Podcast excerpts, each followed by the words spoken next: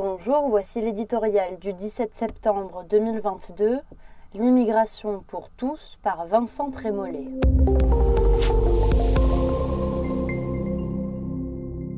Il faut surmonter le découragement lorsque l'on entend au sommet de l'État des considérations que la réalité contredit inlassablement depuis des années.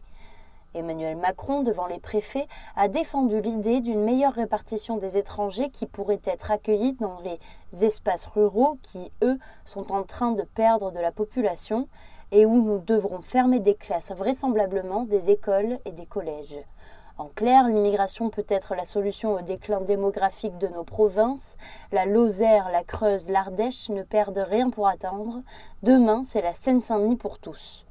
Pourtant, cela fait vingt ans que de livre en livre, Christophe Guilluy décrit l'exode des banlieusards qui s'installent dans la France des campagnes pour échapper aux effets de l'immigration incontrôlée.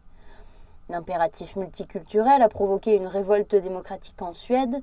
Il ouvre une autoroute à Mélanie en Italie dans dix jours. Partout, le vivre ensemble tourne vinaigre et c'est ce moment que choisit le chef de l'État pour défendre une politique de repeuplement. Cette sortie est d'autant plus malheureuse qu'elle vient contredire l'effort fait depuis plusieurs semaines par le ministre de l'Intérieur pour reconnaître les défaillances en chaîne face à la pression migratoire. En une formule, une part importante de la délinquance vient des immigrés, Gérald Darmanin a mis fin à des années d'un d'État. En promettant de restaurer la double peine, il a remis une goutte de bon sens dans l'océan d'absurdité de notre politique migratoire. En commençant à démêler l'écheveau administratif et judiciaire qui permet à un clandestin de s'installer tranquillement en France, il a fait naître le timide espoir d'une reprise en main des pouvoirs publics. Les mots du chef de l'État jettent le soupçon sur toutes les bonnes intentions affichées par son ministre. Ce que veulent les Français dans leur grande majorité, ce n'est pas une meilleure répartition des immigrés, mais une maîtrise de nos frontières.